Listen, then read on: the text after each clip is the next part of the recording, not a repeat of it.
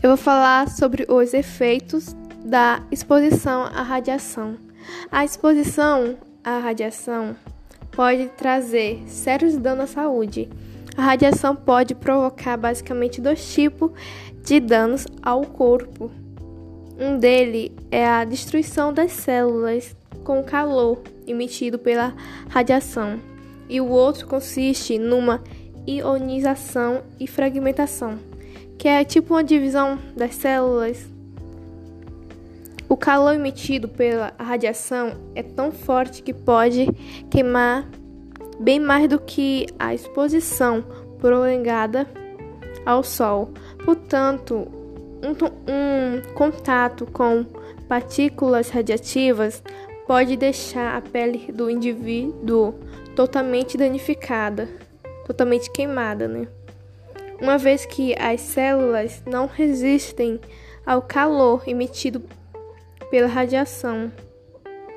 A ionização e fragmentação celular implicam em problemas de mutação genética durante a gestação do feto, que nascem prematuramente ou quando, quando dentro do período de nove meses nascem com graves problemas de matura. O neném nasce com graves problemas de formação, nasce com problema no órgãos.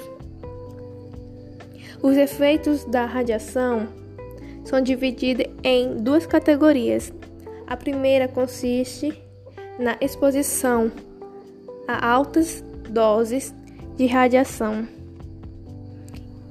em breve intervalo de tempo, produzindo efeitos agudos de curta duração. Assim pode a pessoa pode ingerir uma alta dose, mas e daí não vai causar um problema assim que dure muito, muito. Vai causar um problema assim agudo, assim forte, mas em curta em curta duração. E a segunda categoria é formada pela exposição a baixas doses de radiação no período de tempo mais intenso, produzindo efeitos crônicos ou de longa duração.